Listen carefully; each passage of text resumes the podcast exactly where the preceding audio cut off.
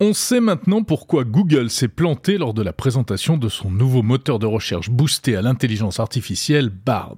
Rappelez-vous, on en parlait dans Monde Numérique l'hebdo la semaine dernière, lors de la démonstration, Bard, c'est son nom, a fourni une réponse fausse à une question sur le télescope James Webb.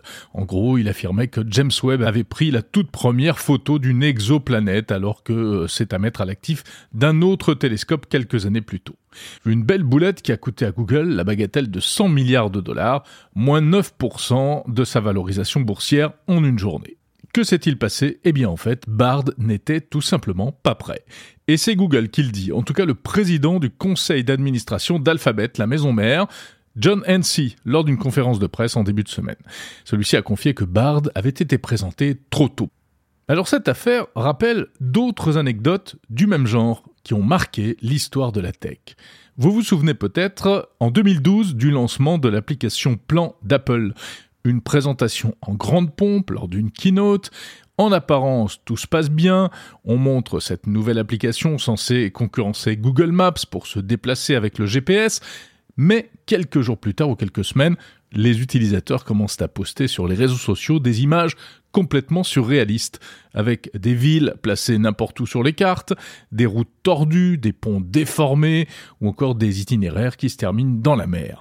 Bref, une véritable cata qui obligera même Tim Cook, le PDG d'Apple, à publier une lettre d'excuse. Que s'était-il passé? Eh bien tout simplement, Plan avait été lui aussi bâclé, ou en tout cas présenté bien trop tôt. En fait, la conception d'un logiciel de navigation s'était révélée beaucoup plus difficile que prévu, et pour satisfaire le tyrannique Scott Forstall, qui dirigeait à l'époque le développement d'iOS chez Apple, eh bien les ingénieurs avaient fait un truc incroyable. Ils avaient fait croire que tout marchait bien alors que c'était faux en bricolant une appli Maps qui fonctionnait parfaitement bien entre le domicile de Scott Forstall et le siège d'Apple. Mais en dehors, ça ne marchait quasiment pas. Autre anecdote, en 2007, lors de la présentation du tout premier iPhone, l'appareil dévoilé sur scène par Steve Jobs en grande pompe, en réalité, ne marchait pas, ou en tout cas, il n'était pas au point. Mais là, des mesures avaient été prises, car tout le monde était au courant. Donc, les ingénieurs d'Apple avaient établi un ordre extrêmement précis des actions que devait effectuer Steve Jobs en présentant l'appareil, en faisant euh, la démonstration. Le Golden Path, le chemin en or, comme on dit.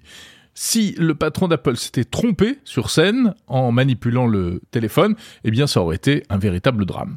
Heureusement, tout s'était bien passé, ce qui avait laissé à l'époque du temps aux équipes techniques pour peaufiner le produit juste avant sa commercialisation.